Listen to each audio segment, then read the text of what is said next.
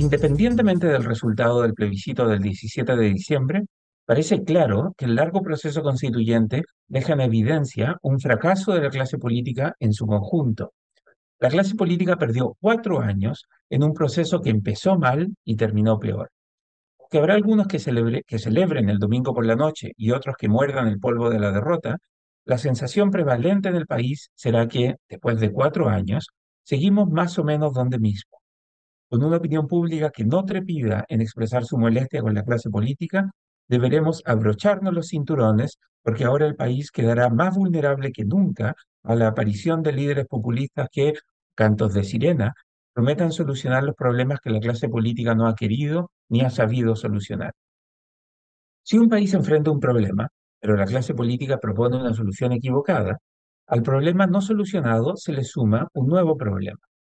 Cuando los chilenos salieron a protestar en 2019, la causa del descontento estaba asociada a que la gente percibía que el modelo no funcionaba bien para todos y que la cancha estaba especialmente dispareja. Como la solución que entregaron las élites partidistas fue un proceso constituyente, muchos se engañaron pensando que la gente quería un nuevo modelo. El inapelable triunfo del rechazo en el plebiscito de 2022 dejó en claro que los chilenos no querían un nuevo modelo, sino que querían que el modelo que produjo crecimiento y desarrollo fuera mejorado para que hubiera una cancha pareja y todos tuvieran las mismas oportunidades de ser beneficiados. Que la nueva versión de la Constitución se centra, igual que la anterior, en demasiados temas de política públicas, si bien esta versión es menos fundacional y excesiva, sorpresivamente este texto pone un foco excesivo en temas de ley y orden que en más que en emparejar la cancha.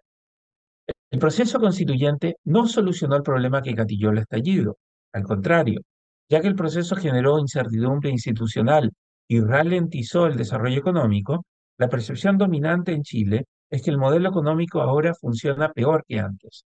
La gente sigue descontenta, pero ahora, al descontento de antes, se suma la percepción de que la élite política se preocupa más de sus propios asuntos que de los problemas de la gente gente cree que la clase política no da el ancho para abordar las urgentes preocupaciones de las personas. A partir del 18 de diciembre, esa misma desacreditada clase política ya no tendrá la excusa de un proceso constituyente para desviar la atención de la gente. Eso hará más evidente la incapacidad de la clase política, que alcanza tanto al oficialismo de centro izquierda como a la oposición derechista, para ponerse de acuerdo en reformas urgentes y necesarias que mejoren el sistema de pensiones, salud y educación y que faciliten las condiciones para que la economía vuelva a crecer y generar empleo. Aunque el gobierno del presidente Gabriel Boric y los principales líderes de la oposición repitan que tienen disposición a dialogar y buscar acuerdos, los hechos muestran que hay poca voluntad para construir esos acuerdos. El mismo proceso constituyente dejó en claro que cada sector tiene más ganas de pasar máquina que de construir acuerdos amplios.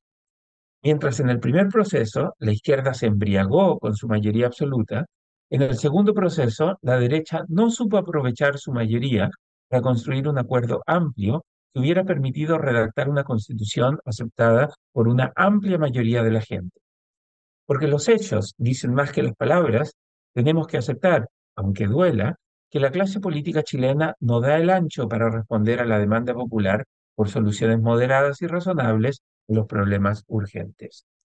El riesgo de tener una clase política que no asume su responsabilidad es que el electorado podrá caer en la tentación de elegir a líderes que, como ha ocurrido en otros países de la región, prometan, con un estilo autoritario y discurso antisistema, solucionar los problemas prescindiendo de los políticos,